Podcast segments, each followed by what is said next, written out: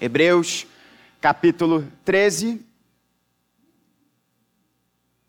Hebreus 13, nós vamos continuar a nossa exposição na bênção, concluindo a carta quase.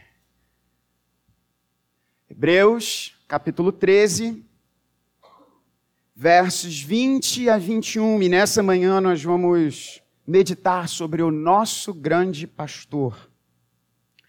Assim diz a palavra do Senhor: Ora, o Deus da paz, que tornou a trazer dentre os mortos a Jesus, nosso Senhor, o grande pastor das ovelhas, pelo sangue da eterna aliança vos aperfeiçoou em todo o bem, para cumprirdes a sua vontade, operando em vós o que é agradável diante dele, por Jesus Cristo a quem seja a glória para todo o sempre. Amém. Palavra do Senhor, você pode se assentar.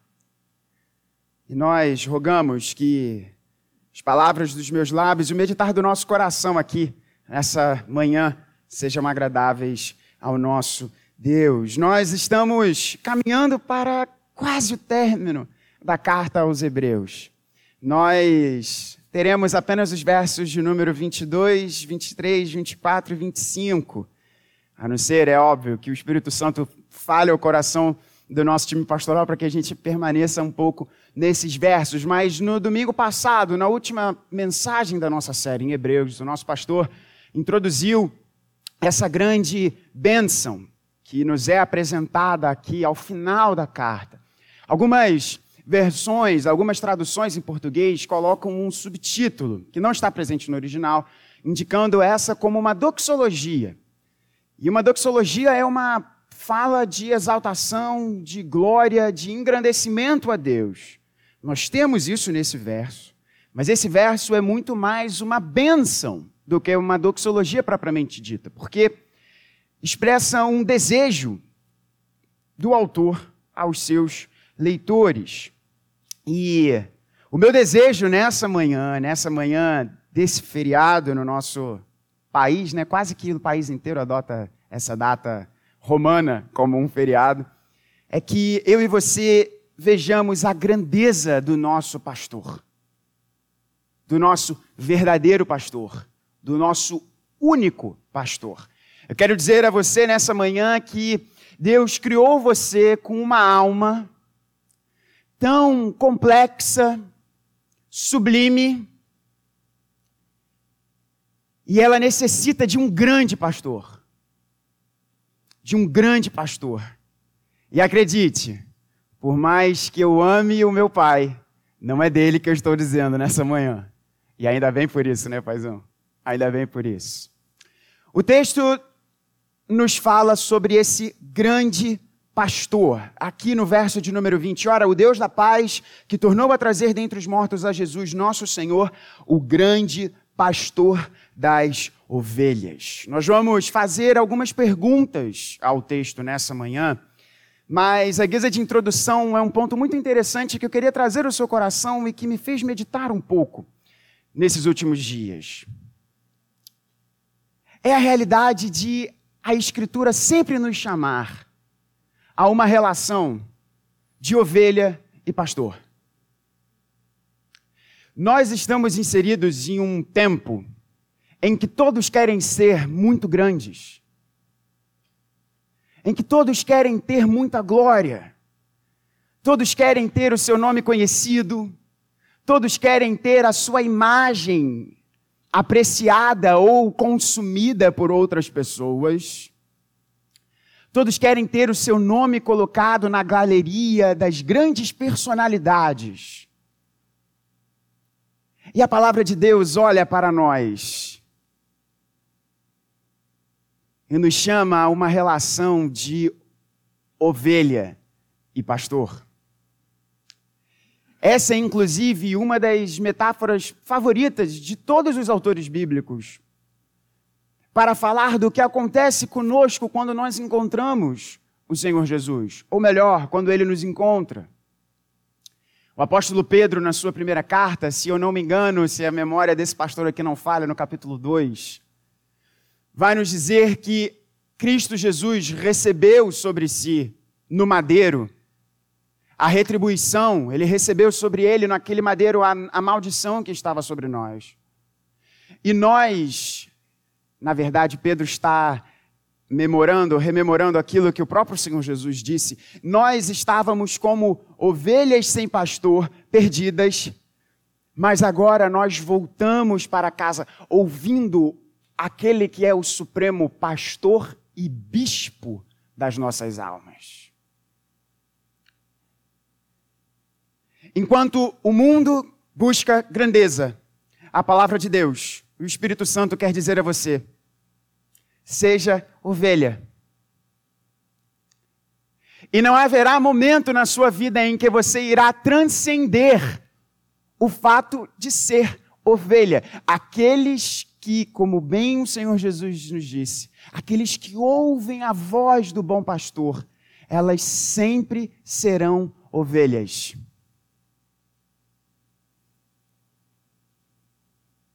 Ao mesmo tempo mais do que ovelhas. Porque a palavra de Deus nos diz que nós somos feitos filhos de Deus. A palavra de Deus nos diz que nós iremos co-reinar com Jesus no mundo vidouro. A palavra de Deus, inclusive, nos diz que nós iremos julgar os anjos.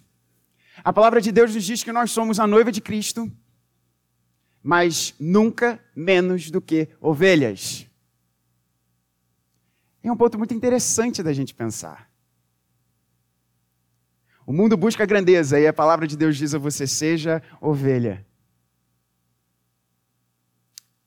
Mas esse texto nos apresenta o que significa essa relação entre pastor e ovelha. E eu peço que você não feche a sua Bíblia.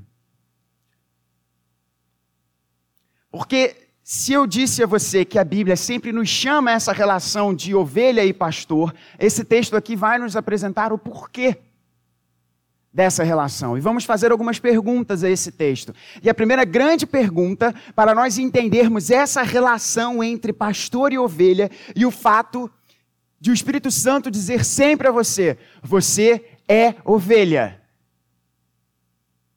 Ao mesmo tempo, muito mais do que ovelha, mas nunca menos do que ovelha. Vamos entender essa relação. E a primeira grande pergunta que a gente pode fazer a esse texto é: quem é o grande pastor? E essa pergunta nos é respondida no verso de número 20. Ora, o Deus da paz que tornou a trazer dentre os mortos a Jesus, nosso Senhor, o grande pastor das ovelhas. O texto nos apresenta quem é o grande pastor das ovelhas. E talvez você possa pensar, mas pastor, isso é meio óbvio. Não é óbvio. Não é óbvio. Veja, ao longo de toda a Escritura, Deus chama o seu povo para ter líderes. E no Antigo Testamento, esses líderes são várias e várias vezes chamados por Deus como pastores. Inclusive, aquele texto, uma promessa de Deus, dar-vos-ei pastores segundo o meu coração, nós aplicamos aos pastores, mas o texto, na verdade, ali significa líderes. Os líderes do povo de Deus, os governantes do povo de Deus, aqueles que ensinariam o povo de Deus, eram chamados pelo próprio Deus como pastores. No Novo Testamento, nós temos essa figura dos pastores mestres, que não são dissociados, é sempre a figura do pastor mestre. Mas veja, ele não é apenas um mestre, ele também pastoreia ele também guia, ele também leva o povo de Deus, que desde o Antigo Testamento é chamado de rebanho do Senhor, ovelha do Senhor. Mas por que Deus faz isso? Por que Deus chamou o seu povo para ser guiado, conduzido por homens no passado, a quem ele chamou de pastores? Você já parou para pensar nisso? Por que, que Deus não estruturou as coisas para que nós estivéssemos aqui sentados e tivesse uma revelação direta de Deus? Já parou para imaginar isso? Imagina, nós temos essa cruz aqui. Imagina se num determinado momento do culto vem uma determinada imagem aqui e é o próprio Senhor Jesus falando diretamente à sua igreja. Deus poderia ter feito isso, mas ele não fez. Por quê? E eu estou convicto que é para colocar em nós, em nosso coração, a forma mais didática possível de que nós somos liderados por um homem. Só que qual é o perigo? Qual é o perigo? É de nós enxergarmos para aqueles que estão aqui agora, eu, nosso pastor Vladimir, ou nosso pastor Maurício, que está com as crianças agora, e acharmos que são estes os homens que devem liderar a igreja. Não são. Entenda bem, meu amado irmão, minha amada irmã, a sua alma foi criada de um jeito para necessitar de um grande pastor, e esse grande pastor não é nenhum outro homem a não ser o Deus homem Cristo Jesus. Nós só podemos nós só podemos ser de utilidade para a sua vida se e na medida que nós permanecermos fiéis a esse que é o pastor da sua vida. Irmãos, nós vivemos em um tempo em que é até perigoso nós abrirmos as páginas dos jornais, lermos os jornais na internet para talvez ter o nosso coração mais uma vez invadido por escândalos de homens que se dizem pastores.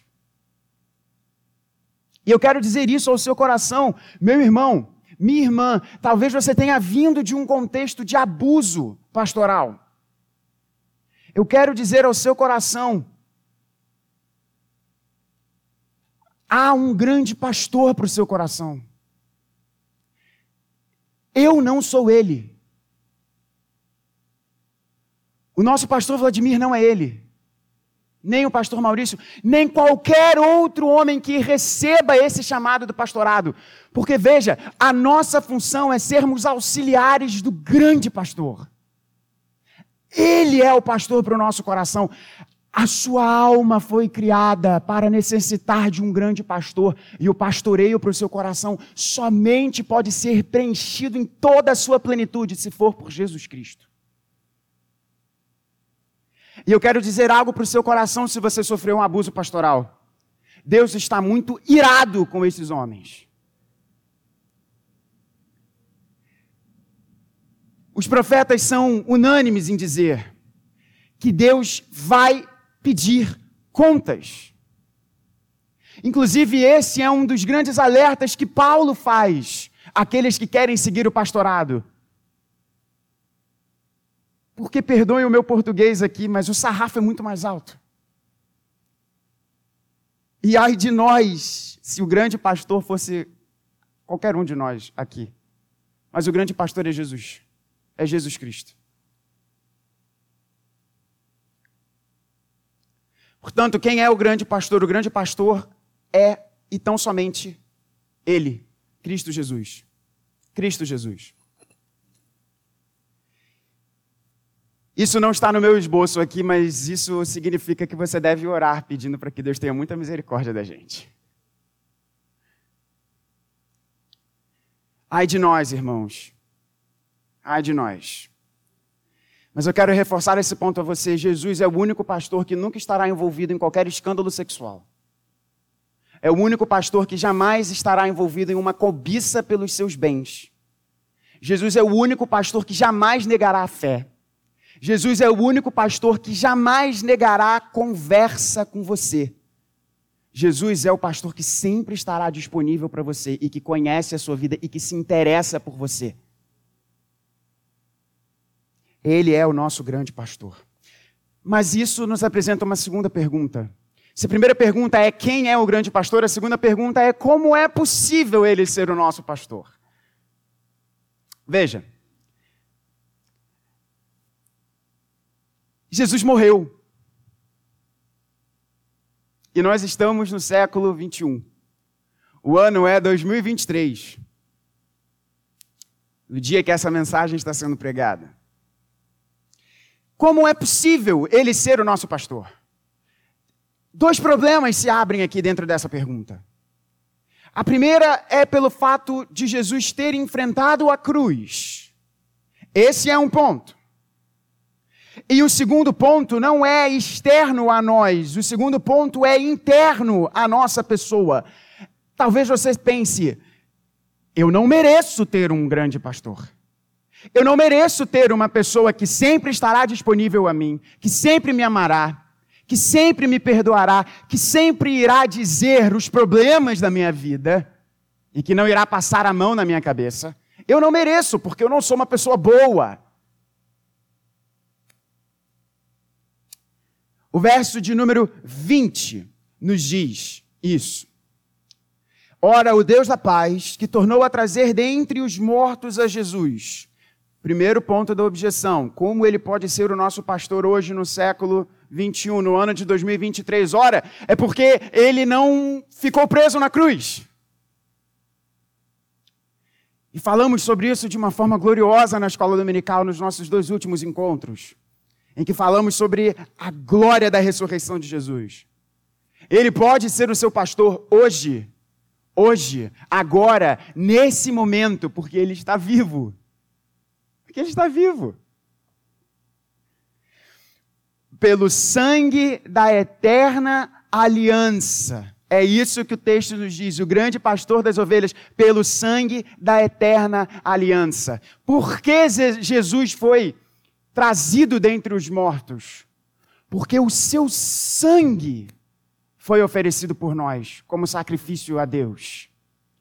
E ele não tinha pecado.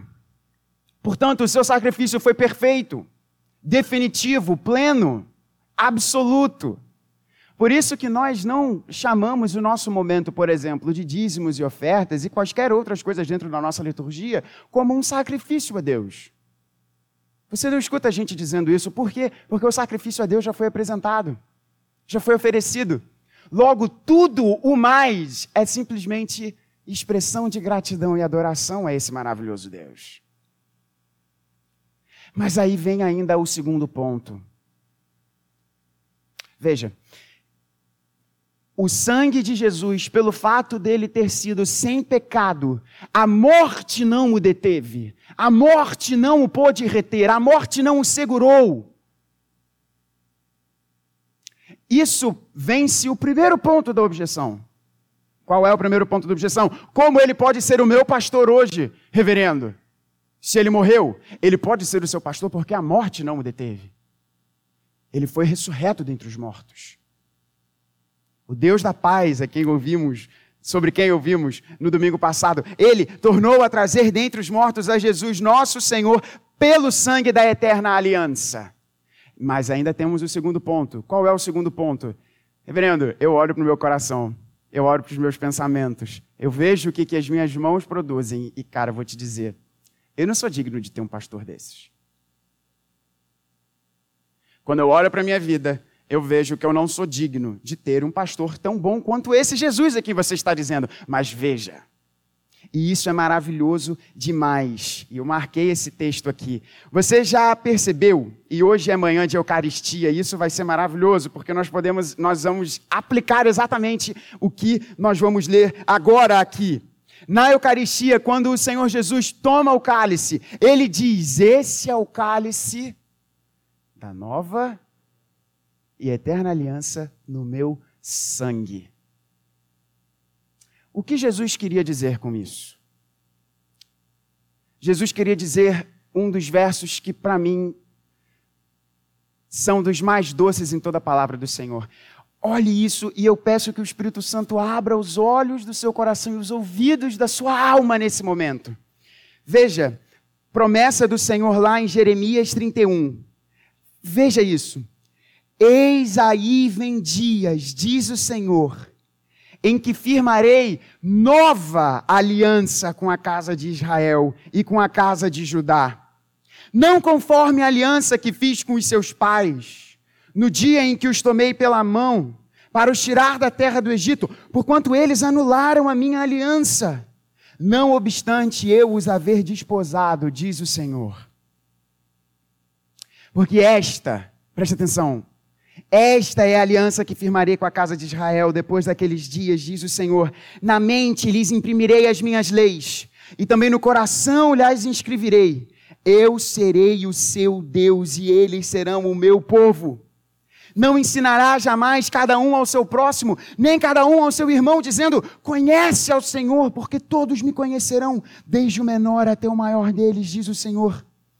Pois perdoarei as suas iniquidades e dos seus pecados jamais me lembrarei. Quando o Senhor Jesus diz: Esse é o cálice da nova aliança no meu sangue, o que o Senhor Jesus estava dizendo ao levantar aquele cálice é: Este é o momento, por meio deste cálice, eu perdoo vocês. E isso responde à segunda objeção. Porque nós fomos feitos dignos desse grande pastor. E se isso coça no seu coração, é porque talvez você esteja com uma compreensão que o que você faz é o que importa diante de Deus. Se ouvir que Deus fez você digno desse pastor, te dá algum incômodo, faz você, ah, isso não, não consegue, isso não entra na minha cabeça, é porque talvez você esteja tendo um relacionamento de obras para com Deus. O Senhor Jesus, naquele cálice, disse: Esse é o cálice da nova aliança no meu sangue. Então, como ele pode ser o seu pastor nessa manhã? Independentemente dos seus atos, independentemente dos seus pensamentos, independentemente das suas omissões, receba o perdão de Deus. Receba o perdão de Deus. Irmãos, às vezes nós entramos em uma narrativa demoníaca na nossa cabeça de dizer: eu não sou digno de Deus. Isso seria verdade se não houvesse o Evangelho. Porque o Evangelho nos torna. Perceba isso, o Evangelho nos limpa, o Evangelho nos faz uma nova criação. Você tem um grande pastor, o seu nome é Jesus. Como ele pode ser o seu pastor? Ele pode ser o seu pastor hoje porque ele está vivo. Verso de número 20. Ele, o Deus da paz, o ressuscitou dentre os mortos. E ele pode ser o seu pastor, independentemente da sua vida nesse momento. E tenha certeza, ele não irá deixar a sua vida dessa forma. Porque o sangue da aliança, o sangue que ele verteu por nós, nos limpa, nos perdoa. Mas o texto não apenas nos diz isso. Mas se nós já fizemos a primeira pergunta do quem é esse grande pastor, a segunda pergunta foi o como é possível esse pastor ser o nosso pastor. A pergunta de número três das clássicas perguntas é o que, né? O que? O que esse grande pastor faz? O que esse grande pastor faz? E esse é um ponto fundamental desse texto, e é o nosso último ponto nessa mensagem. Veja, no verso de número 21, vimos o Deus da paz, que tornou a trazer dentre os mortos a Jesus, esse é o nosso grande pastor, o grande pastor das ovelhas, como? Pelo sangue da sua eterna, pelo sangue da eterna aliança, e agora vem o pedido que o autor faz. Paulo ou os seus discípulos, enfim.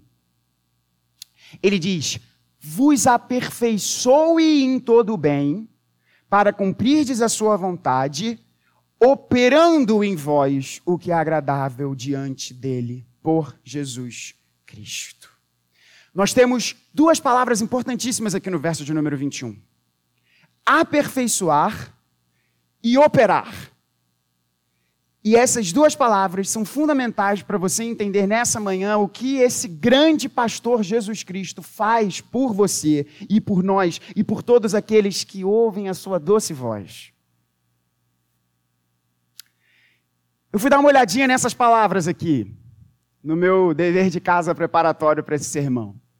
Aperfeiçoar e operar.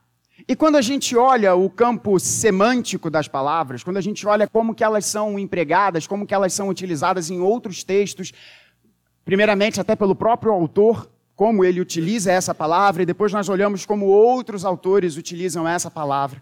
E a ideia do aperfeiçoar aqui nos apresenta um equipar.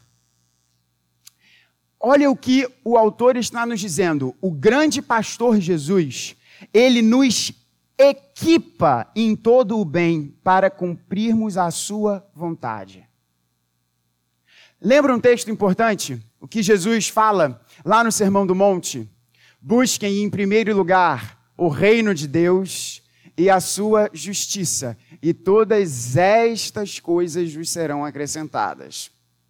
Esse texto é um texto muito mal interpretado. Por, primeiro, por quê? Porque os pregadores da prosperidade querem dizer com todas as coisas vos serão acrescentadas, eles esquecem que tem estas no texto.